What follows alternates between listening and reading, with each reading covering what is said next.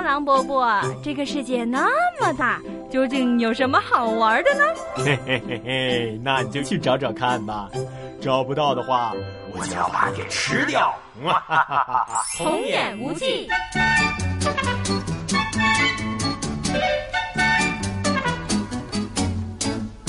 小红帽，你猜猜咱们现在在哪里呀？狼伯伯，那你先说说这里是哪里呀？让你猜你就猜嘛，我让你猜，你让我说，我说完你还猜什么？好嘛好嘛，不就是逗逗你，至于吗？好。让我猜一下啊，这里呢跟咱们上次逛的胡同其实特别的近，啊，都是北京后海的什刹海附近，但是这儿跟什刹海完全不一样啊，到处都是四合院，就跟被四合院围着一样。嗯，行啦，你还是别猜啦。嗯，怎么？是你让我猜的，怎么搞得好像我很笨一样？你就是笨，小笨红帽。这里是什刹海的南关房胡同，听说过吗？哼，现在不就听说了吗？哎，行了行了，别生气啊，让狼伯伯呢来给你介绍一下这条南关房胡同。南关房胡同呢是北京什刹海地区的一条胡同，在清乾隆年间呢被叫做南关府胡同。这么说，这里以前是专门建给做官的人住的吗？哟，还没完全变笨嘛！恭喜你答对了，没错，这条胡同呢，以前确实是让不少做官的人住过，而且呢，这里还有很多文人的故居。就算不是故居，其实呢，这条胡同里面的四合院啊，也挺讲究的。哎，老木木，你看，哎，这里，对对对，五十一号院。不知道这个院子会不会也是以前的一些名人或者是文人住过的？不过不管有没有住过，这院子都好漂亮啊！你看这气派的金柱大门，门子院子里面呢还有一座这个垂花门，刷成了红色，装饰也特别的简单。而且这院子里面呢也比较宽敞。可惜的就是看上去，要不是就是主人比较懒，好听点的呢就是不修边幅，要不然呢就是长期没人住了，缺乏整理和收拾。不过整体来看还是不错的嘛。哎呦，原来你还不笨呢？什么意思？别生气，别生气嘛！哎，狼伯伯这是由衷的称赞呐，还真被你蒙对了。这里啊其实是顾随生前居住过的地方。顾随。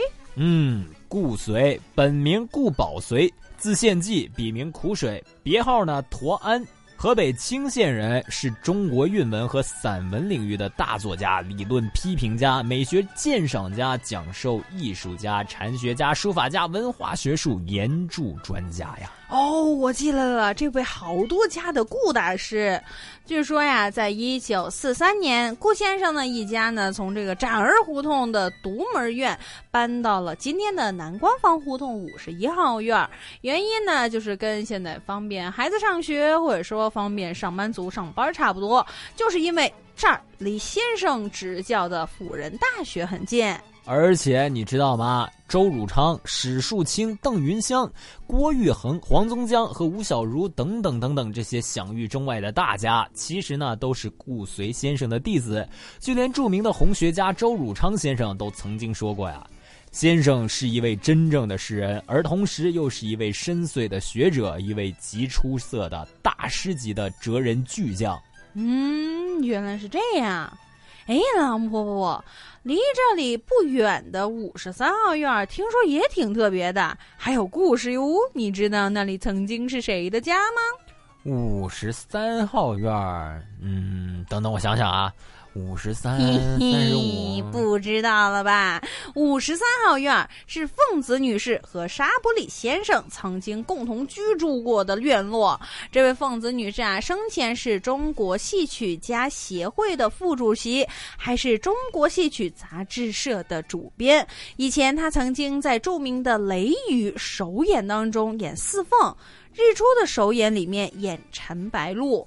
而且还主演过《原野》《北京人》等等等等，也是一位真正的大家呀。你说的这位大家，其实她的丈夫沙伯里先生还是一位外国人，也是宋庆龄基金会的理事。他曾经在中国生活了六十多年，在南关房这个院子里啊生活了四十年。人家都说啊，沙伯里先生是比中国人还中国的中国人，而且呢，他还在一九六三年加入了中国籍。哎，那个时候啊，中美还没有建交呢。哇，好浪漫哟！除了这两间院子以外啊，还有那个七号院。据说呢，他祖上啊是清末时期承包什刹海水域的荷花白，所以呢，这个院子也被称作是白家大院还有十一号和旁边的十三号院，房主姓王，祖上呢曾经是清宫御医。还有还有啊，现在的六十一、六十三号呢，是圣泉庵的旧址啊。圣泉庵那是民间传说当中。好了好了好了，狼伯伯别叨叨了，赶紧走吧，都到这儿了，光是说怎么能过瘾？哎，等我一会儿，着什么急呀你？本故事纯属虚构，如有雷同，实属巧合。找找找找不同。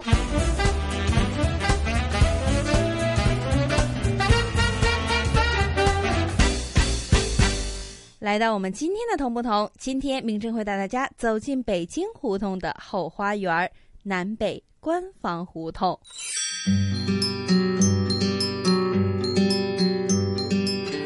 我们继续留在了对北京非常重要的北京后海的什刹海里面，来逛逛这北京胡同。今天呢，为大家介绍的胡同就是这南北。官房胡同，也就是南官房胡同和北官房胡同，这两条胡同最特别的地方，就是在于它们和其他的北京胡同的性质其实是有点区别的。比如说之前介绍过的北京八大胡同里面的百顺胡同、石头胡同、胭脂胡同。和猪毛胡同等等都是什么什么胡同，什么什么胡同。但是这次南北官房胡同的不同之处就在于，它们是老北京的另一种被称作为官房胡同的胡同。找找找找不同。官房胡同，做官的官，房子的房。究竟官房胡同是什么意思？除了多了“官房”两个字以外。官房胡同和普通胡同又会有哪些同与不同呢？接下来，让我们继续邀请到香港大学专业进修学院语言及文史哲学系的刘老师，为我们介绍一下这官房胡同的特别含义和故事。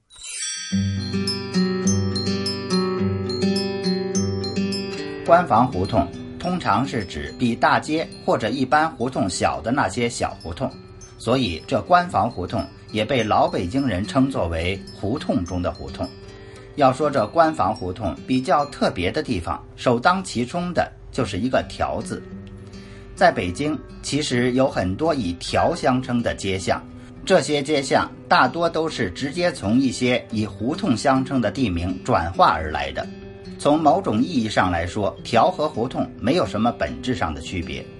北京的条有几个特点。一是长度和宽度相对而言要比街短得多，也窄得多，处于这街与街中间的区域，与胡同并存；二是其走向一致，都是东西走向或者都是南北走向，依次排列，至少三条或三条以上，并以数字的顺序来命名。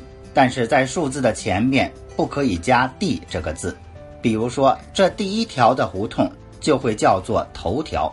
不叫做一条，像是东四头条、东四二条，一直排到东四十四条。如果条的数目太多，还可以在数词前面加上东西南北上中下等方位词，但是不能加前后左右等方位词。再有，条大多集中在老城区里面，也就是二环路以内。另外，在老城区的边缘地带也有一些，但也都只是集中在三环路以内，大部分都是二十世纪四五十年代形成的居民区。因为街道比较窄，于是多数都以条相称，但是郊区就比较少了。找不同时间到，你找到了吗？同不同？Bingo，答案揭晓。大家回来，我们今天 AM 六二一香港电台普通话台的同不同，我是主持人明正。今天让我们继续游走在这北京胡同的后花园之称的后海的胡同。今天我们要走进的就是这后海的南北官房胡同。刚刚我们就了解了“关房”这两个字的意思和故事，还有胡同里面条的一些含义。那么，到底这南北关房胡同是什么样子的呢？今天的南北关房胡同和以前的又有哪些变化和哪些同与不同呢？接下来，让我们马上走进这北京胡同的后花园之一的南北关房胡同。说到南北官房胡同，最为人所知的，或者说相对而言比较出名的，就是这南官房胡同。南官房胡同位于北京什刹海地区，在清朝乾隆年间被叫做南官府胡同。官是官人的官，府是府地的府。到了宣统年间，就改称为南官方口，直到一九六五年才变成了今天的。南官房胡同，在什刹海其实不仅仅有南北官房胡同，实际上它还有一共东西南北中等五个命名的官房胡同。对于这个，有学者表示，“官房”二字其实是来源于官家房屋。在清朝的中期，朝廷在什刹海搭梁立柱。建筑了大批的官房，这些房屋在建成了之后，主要都是为了解决外省官吏进京上任之后的生活起居。今天的南关房胡同位于北京后海的什刹海历史文化保护区，属于北京的保护区之一。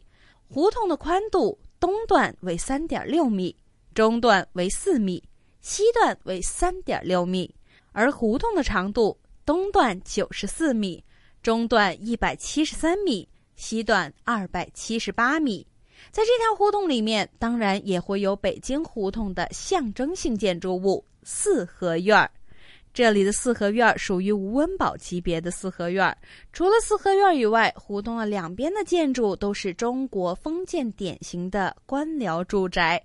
空间上虽然比较单调，但是它的特色却是表现在建筑的。典型性上面，有人说这官房胡同是一个文人荟萃的地方，就在清朝的《京城全图》里面，这里就被称之为南官府胡同。到了光绪年间，南官房胡同以及它的北部的胡同就被称作为南官房和北官房。刚刚也提到过，什刹海一带曾经有东西南北。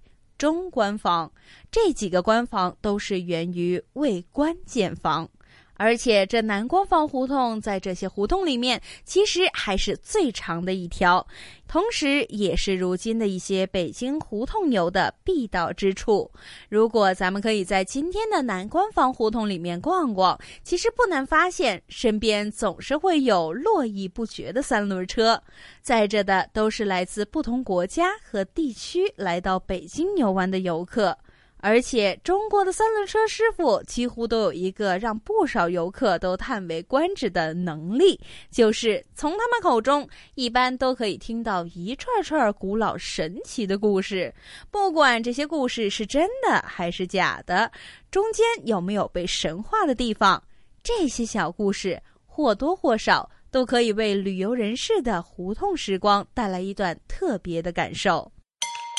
找不同时间到。你找到了吗？同不同？Ringo，答案揭晓。欢迎大家回来，我们今天的同不同，在刚刚的同不同里面呢，我们就说到了这南关房胡同这一条被誉为文人荟萃的地方。那么今天的南关房胡同究竟是什么样子的呢？文人荟萃又到底是为什么？这就让我们马上走进今天的南官房胡同，一起来听听属于官房胡同的胡同历史与故事。说到胡同，文人荟萃，相信经过之前的一些北京胡同游之后，大家可能不难联想到一说到这胡同里面的文人荟萃，可能就意味着这个地方会有着很多名人或文人的故居。而的确，就在北京后海的什刹海里面的南关房胡同二十号，就是原来敦王府的祠堂。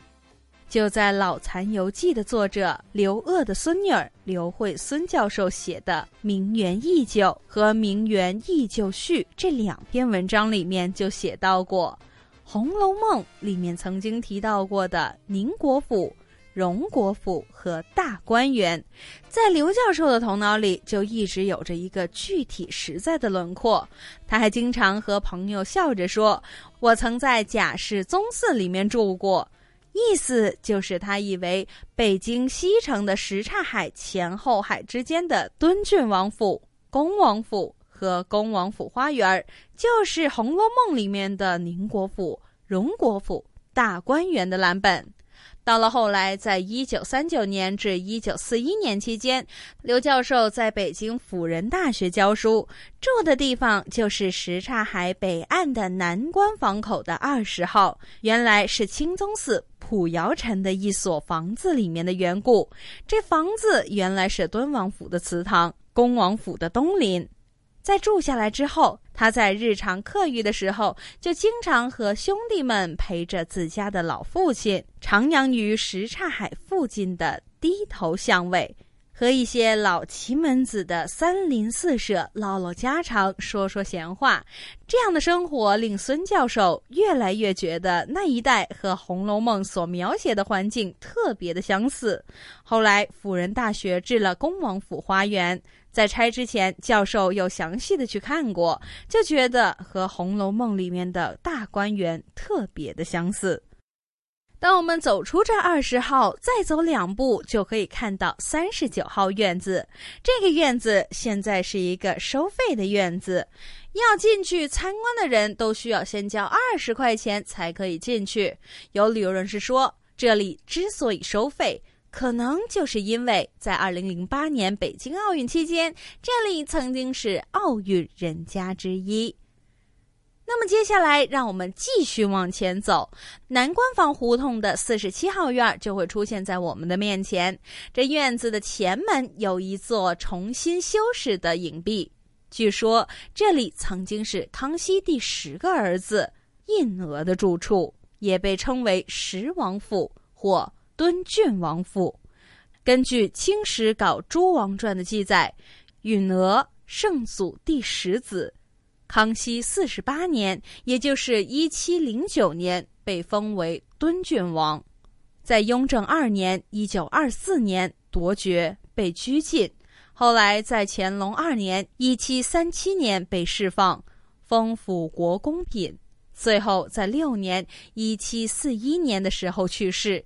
是以贝子品级殡葬，站在这位王子曾经住过的地方，不少人都说，从门楼上都可以看得出昔日王府的辉煌。找不同时间到，你找到了吗？同不同？Bingo，答案揭晓。欢迎大家回来，我们今天的同不同。刚刚我们逛了逛这北京后海的什刹海里面的南关房胡同，现在就让我们转一转身，走进北关房胡同。北官房胡同在南官房胡同的北边，东起银锭桥胡同，西至前景胡同。具体来说，这里比南官房胡同要来的清静得多。北官房胡同非常临近后海，人们只需要从那热热闹闹的银锭桥胡同一拐弯，就可以走进这条清静宜人的小胡同——北官房胡同。所以，经常会有人说，这后海令人难以想象的事情其实有不少。其中一件就是这条清静的小胡同，原来就和如今喧闹的后海。仅仅只有一街之隔，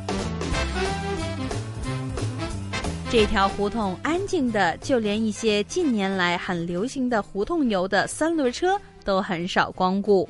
所以，行走在老北京胡同之间的，除了居住在这里的普通市民以外，就只有一些偶尔经过的步行游客。如果在这里逛逛，相信原汁原味的北京景色和风情，可以给您另一番的感受。在这条北关房胡同里面，少了我们刚刚提到过的南关房胡同的一些文人故居所带来的历史韵味，但是淳朴的民居也有它吸引人的地方。比如说，就在这二十八号院儿，这个院子在近年来被重新翻修了一下，新建的气派的如意门，让这种传统建筑文化体现得更加具有现代感。这一座院子里面其实很大，有很多陈旧的木建筑，精致的旗杆座被扔到了角落，还有许多人们生活过的痕迹，让这里渗透出了浓浓的历史和生活过的味道。当然，在北官方胡同里面，除了淳朴的民风以外，胡同中的一些门墩雕饰也是多姿多彩的，偶尔还会有一些天然去雕饰的坐在地上。让这条胡同的朴素和历史韵味更加的厚重。除了一些古老的四合院儿，还有一些近年来被翻新的四合院儿，这里还可以看到一处地基，或许又一座新型的四合院儿即将会在这里诞生。这样民风朴素的一条胡同，不知道远道而来的旅游人士会有什么样的感受呢？大家又可以品出多少京味儿来呢？